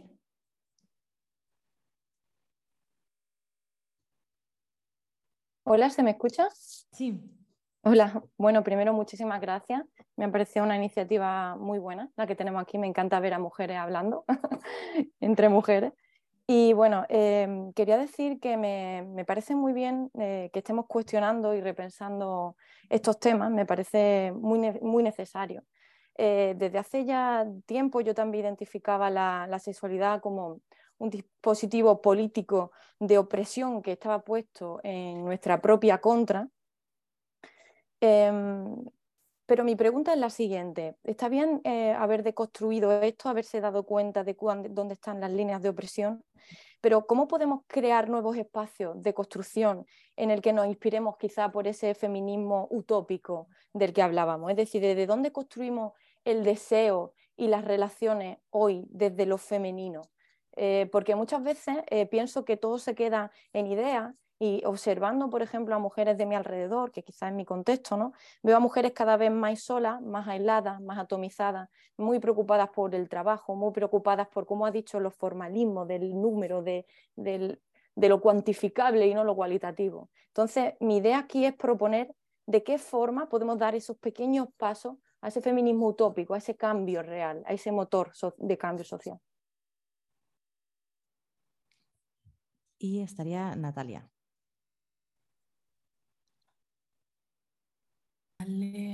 Voy a ver si pongo la cámara, sí se me ve. Hola, eh, en la línea de lo que han dicho mis compis, muchas gracias, eh, Josefina y a todos. Eh, yo quería seguir eh, con la conversación que llevabais teniendo Josefina y creo que Ana era la primera personita que ha hablado.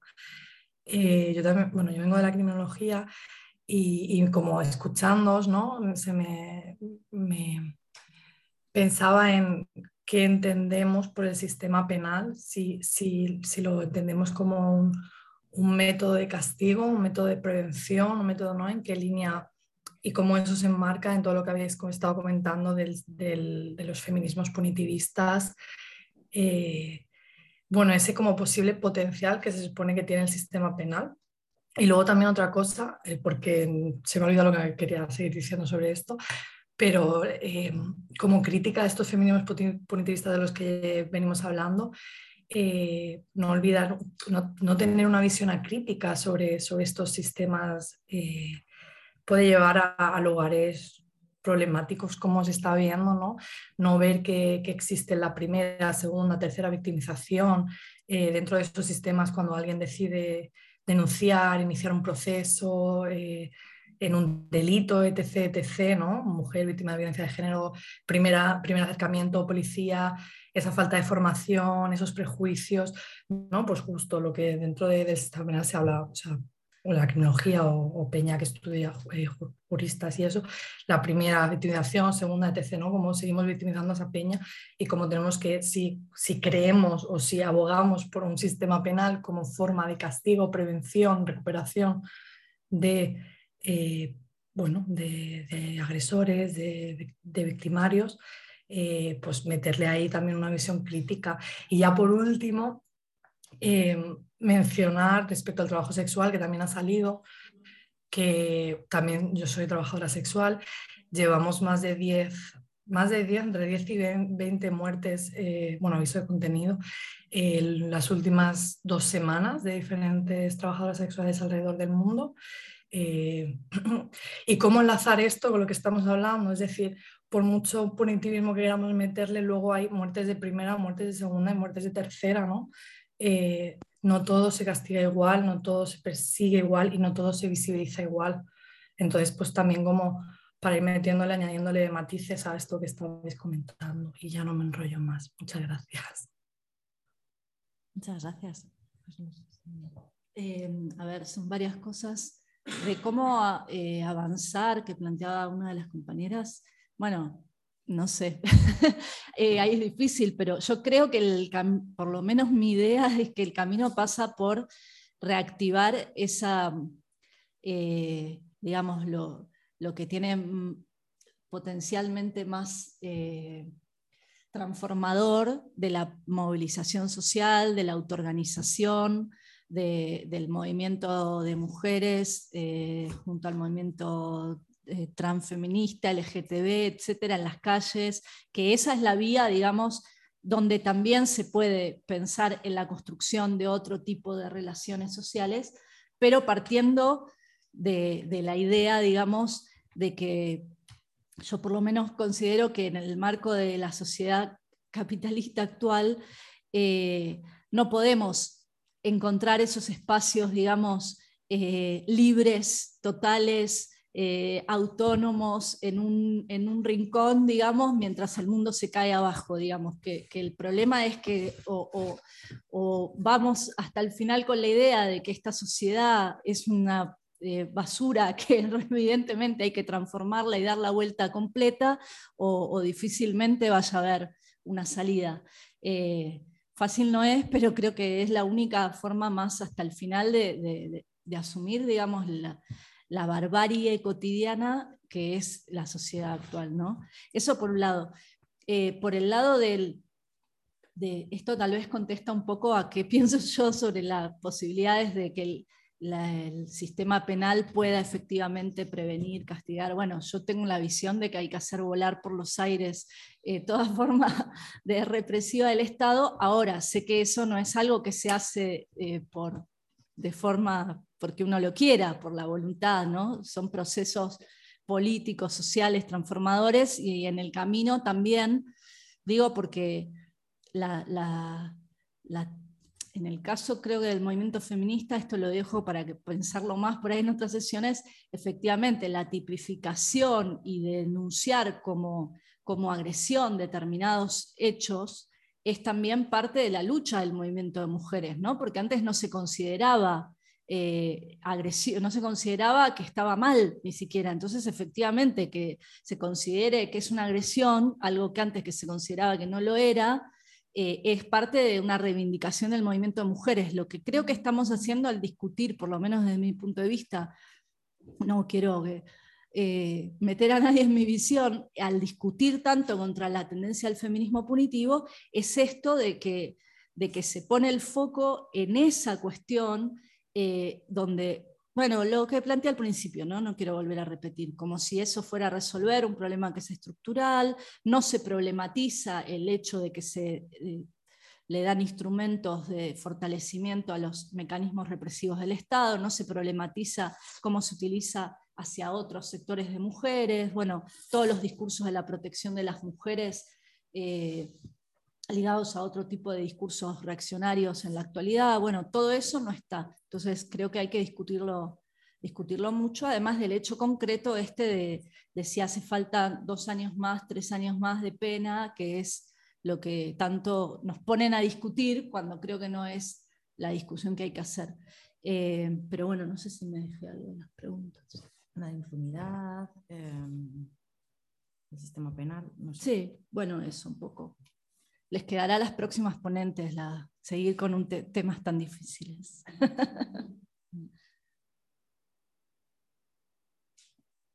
no sé si hay alguna cuestión más.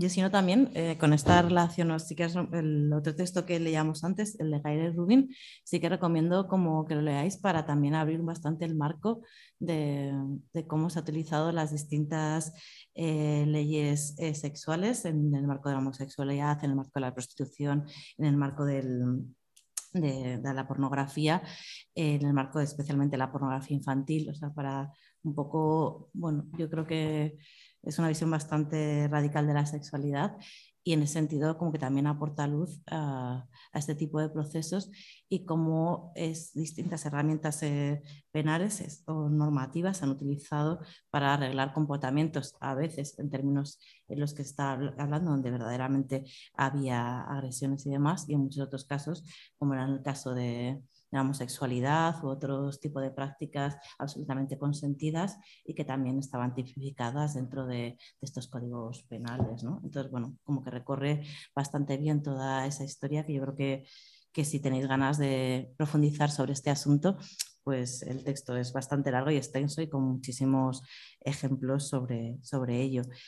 Y luego también me está acordando, también por no centrarlo justo en la cuestión punitivista o en la parte, digamos, en la que yo creo que tiene un poco menos, bueno, que no, lo hemos trabajado tanto, que porque sí que hemos hecho otro curso donde justo Minor Tubay hablaba bastante con precisión este tipo de cuestiones y que puede ser, bueno, que lo tenéis también entre las charlas de, de nociones y um, también un poco por, por, intentar centrar el debate, o si traíamos esta sesión aquí, no era tanto por proponer este feminismo, que, bueno, del que yo sí me reconozco bastante, eh, sino la contraparte de este asunto, cómo ese tipo de miradas muy pocas, muchas veces no nos dejan pensar en el tipo de sexualidad que queremos. ¿no? Y, ese, esa doble relación que a veces no parece evidente, eh, para mirar como el asunto central. ¿no? Y también es lo que desmontaremos, intentaremos hablar en las próximas sesiones, ¿no? con la estigmatización, con, la cuestión de ser puta, con la cuestión de, de analidad, bueno, como distintos temas que en realidad eh, por su bueno, por la forma en la que socialmente son concebidas, nos permiten o no eh, comprender nuestras propias prácticas sexuales. ¿no? Entonces, toda esta discusión sobre, no sé, si queréis profundizar, es, así, es una de las cosas. Ana. Yo quería eh, plantear una cuestión porque has enfocado, eh, dado que estás abordando la cuestión desde una perspectiva más del auge del punitivismo, por lo tanto de mecanismos de represión, a mí me gustaría dar un poquito una vuelta de tuerca y pensar que a veces la dominación en el capitalismo contemporáneo no está tanto como en las sociedades puritanas del siglo XIX y demás, sino que también ahora hay un empuje al consumismo, un empuje al goce y una homogeneización también en las formas de gozar, que yo creo que son otros modos también muy potentes de dominación que eh, convendría eh, pensar en la parte en la que tú señalabas al final como otras mm, cuestiones que revolucionen la vida, ¿no? que a veces es como una supuesta autorización que en el fondo es un imperativo, es un mandato casi, que, que, borra un poco las diferencias, las particularidades y creo que también puede ser algo a problematizar mucho. No sé qué te parece esta cuestión. Sí, está bueno lo que, lo que decís, en el sentido de que el capitalismo, digamos, tiene esa capacidad, digamos, de vender la posibilidad de la diversidad enorme en el mercado, cuando en realidad es una homogeneidad de la vida, del consumo, de las vacaciones, del ocio o de lo que se hace, eh, que se impone y que se impone también por la falta de tiempo libre, por la falta de, dinero para, porque solo la forma de acceder a esos placeres es a través, mediado por el dinero, ¿no? Entonces, algunos pueden y otros no. Bueno, pero sí, hay, hay también eso. Eh, en ese sentido, es lo que yo traía esa reflexión de, de, la historia de la sexualidad en el sentido de que no solo represión, sino también producción, de que hay instituciones y el mercado evidentemente produce también qué tipo de sexualidad, qué tipo de, Eh, esa, esa combinación entre que es, bueno, Nuria, vos escribiste algo sobre esto, te tiro sobre la combinación de neoliberalismo y tradicionalismo, o sea que están los dos ángulos, ¿no? Está por un lado esa promoción de que todo es posible, todo se puede, la ¿eh? pero y por otro lado está los valores que vuelven a valores, digamos, de formas tradicionalistas que se vuelven a imponer. Hay como ese doble juego. Eh, efectivamente, sí, acá estábamos poniendo el eje en el otro, ¿no? Pero, pero lo que decís también, para pensar radicalmente la transformación de las formas de relación y de vida, también está. Sí, sí.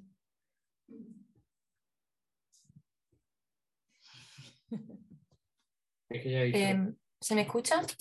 Sí. Quería hacer un, bueno, una aportación más a lo que estáis ahora mismo debatiendo ¿no? sobre el capitalismo. Eh, creo que poner en cuestionamiento la estructura de la familia tradicional y la monogamia em, está siendo, quiere ser, un intento eh, de cuestionar también al, el sistema capitalista. Hablabas también, que, que, me ha gustado mucho escucharte, Josefina, eh, sobre la precariedad de la mujer. ¿no? Una, persona que, es precaria eh, muy difícilmente puede luchar para sus derechos. ¿no?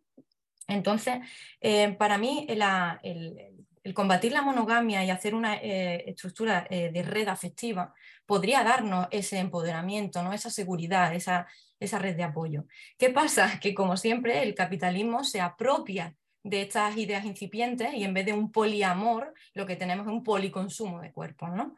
Eh, pero sí que es verdad que yo eh, personalmente sí veo en ese cuestionamiento de la monogamia un paso hacia otro sistema relacional.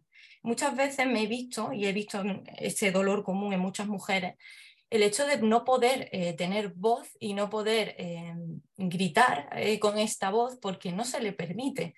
tengo una amiga de 50 años que era mujer de un guardia civil que, que la amenazó con su, con su, arma reglamentaria, la casi la asesina. Ella tenía una peluquería en la misma casa del, del, guardia civil y ella y ha estado maltratada durante muchos años, pero eh, ella no podía hablar con las hermanas, las hermanas le ponían en contra de él, ella estaba enamorada, él le decía, ¿para qué hablar con tu hermana si, si tu hermana sabe, no me puede ni ver? Tus amigas lo que hacen es que son todas unas guarras, entonces tienden al aislamiento. Ese aislamiento es realmente eh, lo que ha alimentado para mí la opresión.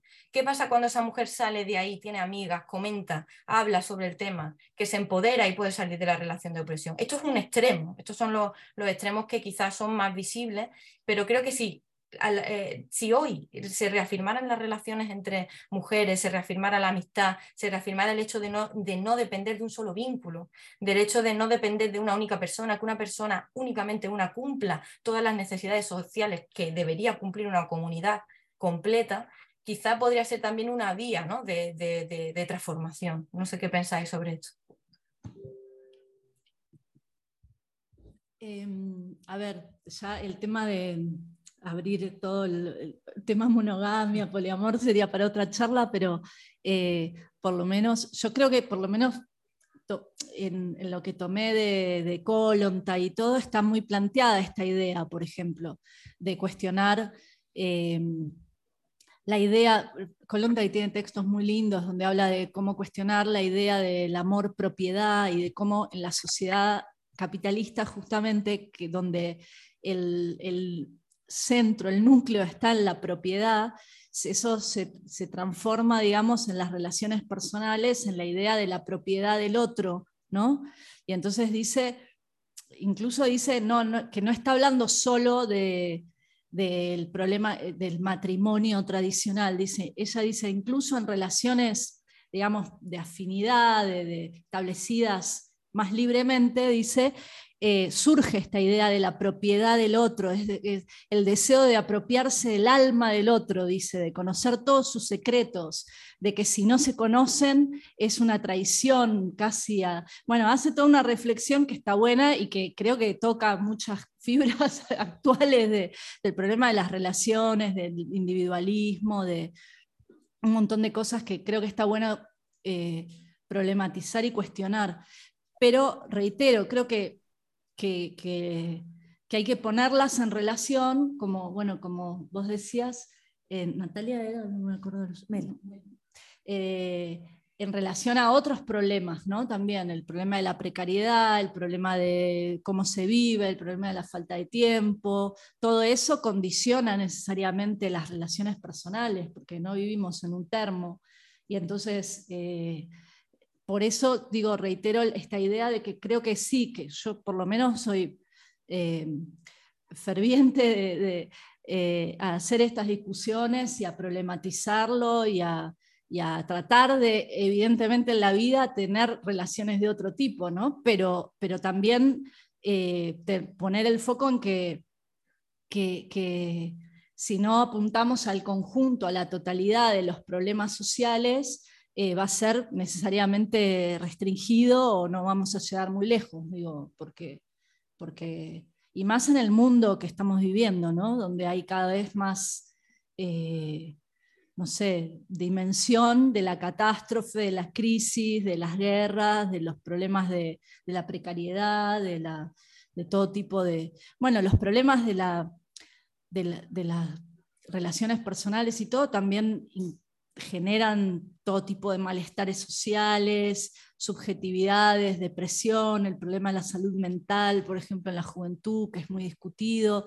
Todo esto está atravesado, creo que también por las cuestiones de la sexualidad, de la vida personal, pero creo que hay que ponerlo así, en relación con todos los, los problemas, digamos, que tenemos que, discutir y problematizar en la sociedad, ¿no? Y también yo creo que desde visiones como no esencializantes, ¿no? O sea, que también mucho de este tipo de de enfoques lo que tienden es a como a reducir el problema como a los hombres son, no sé qué, ¿no? como a tratarlo de una manera en que resulta muy difícil poder abordarlo y también dar muy poco margen a otro tipo de, de experiencias que, que, a lo mejor se resuelven como en otros campos, ¿no? de, bueno, de, la experimentación como, como ya... Ah, mira, tenemos dos preguntas.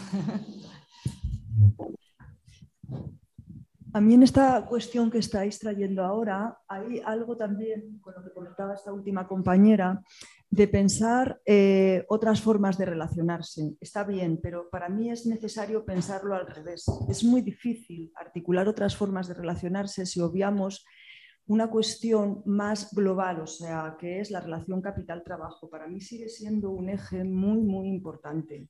Mientras, si no, podremos tener diferentes políticas que ponen parches, que ayudan a las familias, a determinados modelos de familias, a historias un poco que no cuestionan la dimensión de fondo. Y creo que hay algo que tenemos en una pérdida de una perspectiva más global, de, un eje del conflicto muy atravesado por otras dimensiones, pero que parece como políticas mm, muy de mantenimiento de la familia, que yo no tengo nada en contra de ella, yo creo que los lazos afectivos se entre la gente y habrá diversidad de familias, pero cuando éstas se establezcan sobre unos lazos que no estén mantenidos a propósito porque hay otra forma de mantenerse, o sea, porque precisas compartir gastos, vivir en un mismo sitio, o sea, si no abordamos esa otra dimensión y eso te da un discurso más de grandes retos, que no es mm, obviar las diferencias, las diferentes cuestiones de diferentes opresiones, todo lo que queramos pensar, pero a mí me parece un eje que hay que de algún modo rescatar porque eh, si no, la perspectiva queda muy,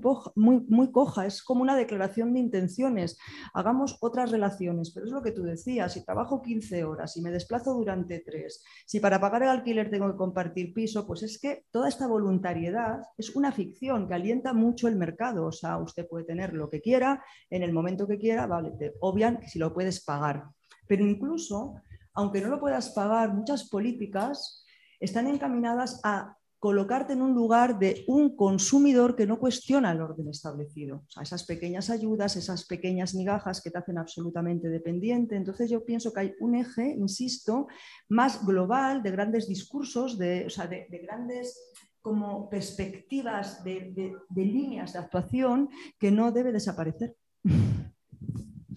Había alguien más, ¿no? No, dale. No, no, es porque si no, no te oyen en casa.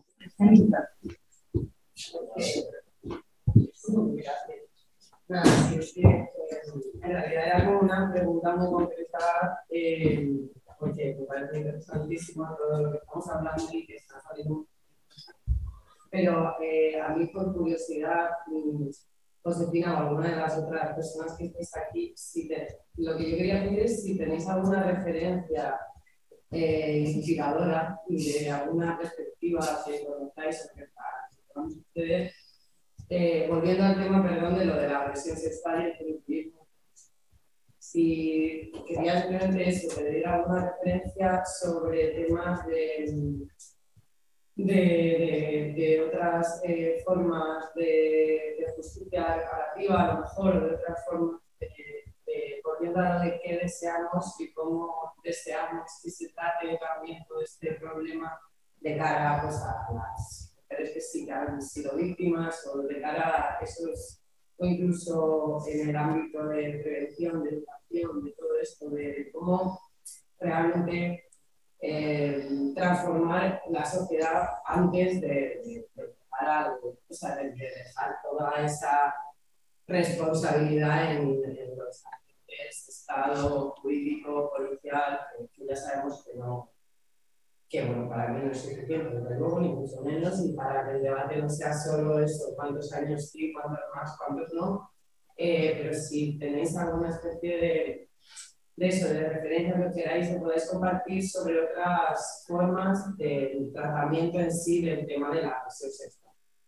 Eh, más allá de, de, todo lo que ha salido, que, estoy muy de acuerdo en que el único problema de la sexualidad es la agresión sexual. Y de miserias que también existen y que pues, claro, no se puede hablar. Pero que bueno, por, por volver completamente a ese tema. Gracias. No, gracias. Eh, eh, mira, el libro este de François Berger, por ejemplo, es interesante porque aborda específicamente la cuestión de la violencia, la protección y todo, y ella hace referencia ahí mismo a varias autoras que tratan la cuestión de eh, lo que ella reivindica es la corriente de la, abolicionista carcelaria, y entonces ahí entra que otro tipo de ideas de justicia, etc. Ella dice que existe, bueno, en la entrevista eh, yo le pregunto por eso y ella dice que aparece la idea de justicia reparativa y otras ideas, pero que ella se adhiere más bien no a eso, sino a la idea de la corriente abolicionista, que tiene más que ver con plantear la idea de la abolición como perspectiva y como, como forma de cuestionar el hecho de que no resuelve la, permanencia, digamos, el resurgimiento de las violencias y todo. Entonces, tal vez ese libro te puede servir para ir, porque ella misma hace referencia a otras. Ahora, desde mi punto de vista, está relacionado eso con lo que planteabas tú también, porque, eh, porque yo también entiendo esto, ¿no? que, que si no hay una transformación que vaya a la totalidad, digamos, esa idea de la totalidad, no, no, no hay posibilidad, no hay posibilidad de, difícilmente se va a poder conseguir en los marcos de la sociedad actual otro tipo de justicia que no sea la estructurada desde el Estado existente capitalista. Entonces, sí, se puede haber experiencias, ¿en, qué sentido puede haber experiencias? Que si apostar al desarrollo del de la autoorganización. Y esto para que no quede como una frase vacía. Por ejemplo, que en las universidades surjan comisiones de mujeres, de estudiantes, con profesoras, con personal eh, eh, precario, etcétera, que cuando se discuta, un, por ejemplo, el problema de una agresión, puedan discutir y definir y, digamos, pensar cómo, no sé, eh, apuntar a si hay un, problema con un profesor o con un estudiante o no sé qué, eh, de forma colectiva determinadas cuestiones. En lo que hace a la justicia actual, no sé, es difícil, pero hay también cuestiones que se pueden plantear. Por ejemplo, para mí plantear el hecho, nosotros estamos discutiendo todo esto de las penas y todo, pero por otro lado se discute que la justicia es una casta de jueces puestos a dedo por eh, eh, partidos conservadores, eh, gente que defiende sus privilegios, amigos de los empresarios más ricos que, esconden casos de corrupción. Entonces, ¿cómo esa gente va a resolver los problemas de las, de las agresiones hacia las mujeres? Yo no creo que salga mucho progresivo de ahí. Ahora, plantear, por ejemplo, que se termine la casta judicial, que haya juicios por jurados, que todos los jueces sean elegidos directamente por la población, que puedan ser revocables directamente por los electores, no sé, medidas para decir por lo menos una mínima, medidas democráticas radicales frente al problema judicial, a mí se me ocurren algunas que se podrían plantear. No creo que nadie esté dispuesto a sacar los pies del plato, pero el sistema judicial, digo, pensemos profundamente lo que es, es una cosa eh, terrorífica. Entonces, eh, eso por un lado. Y lo otro es esto, que creo que, la apuesta tiene que ir por las vías de, colectivas, de, pensar cómo abordar y cómo abordar también eh, de forma, en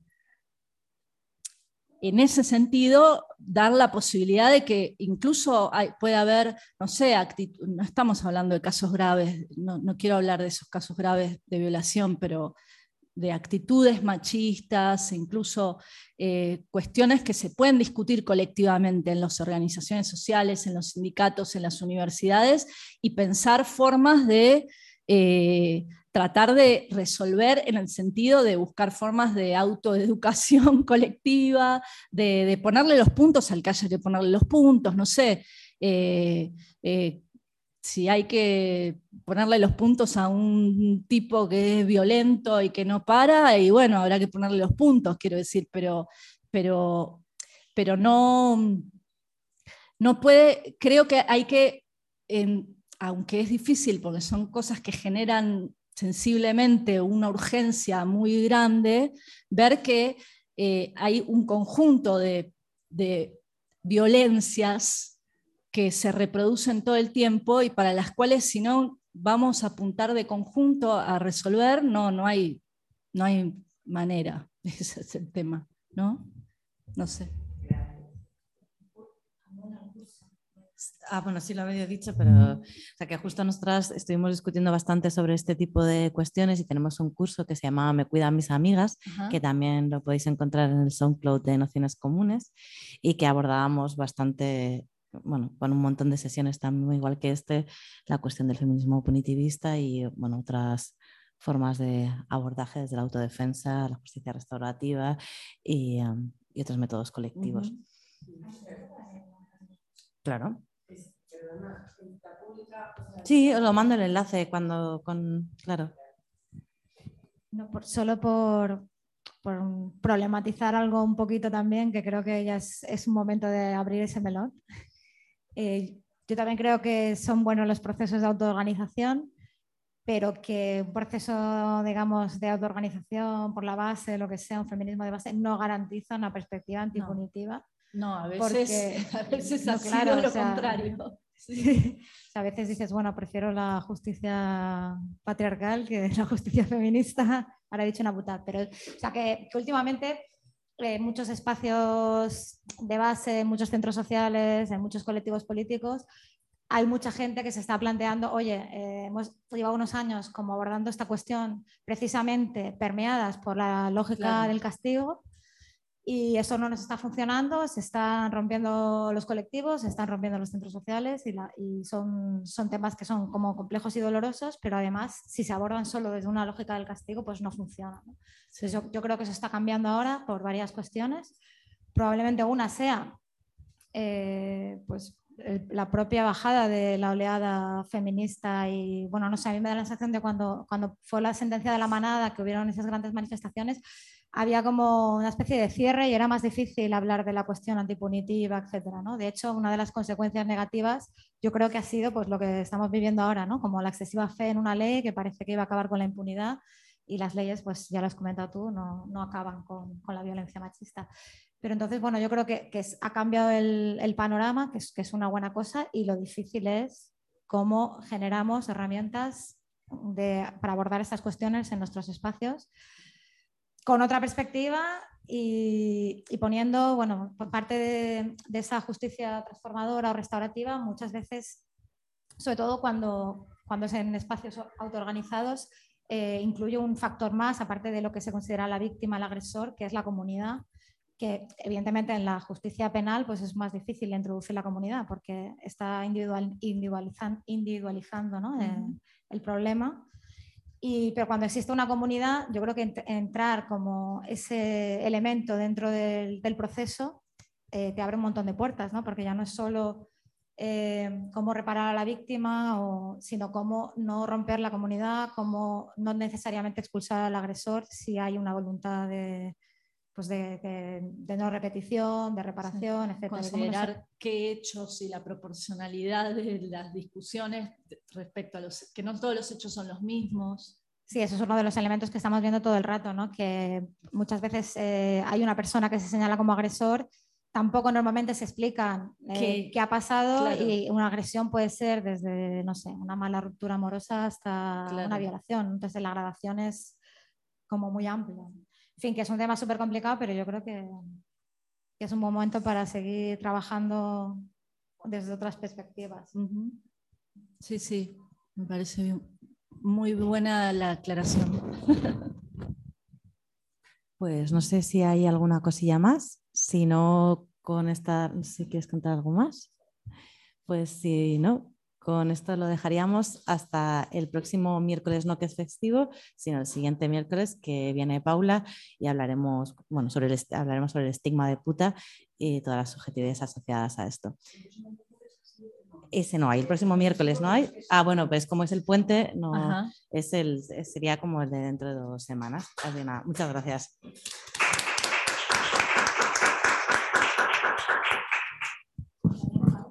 Sí. No, no, viene Paula. Sí, sí.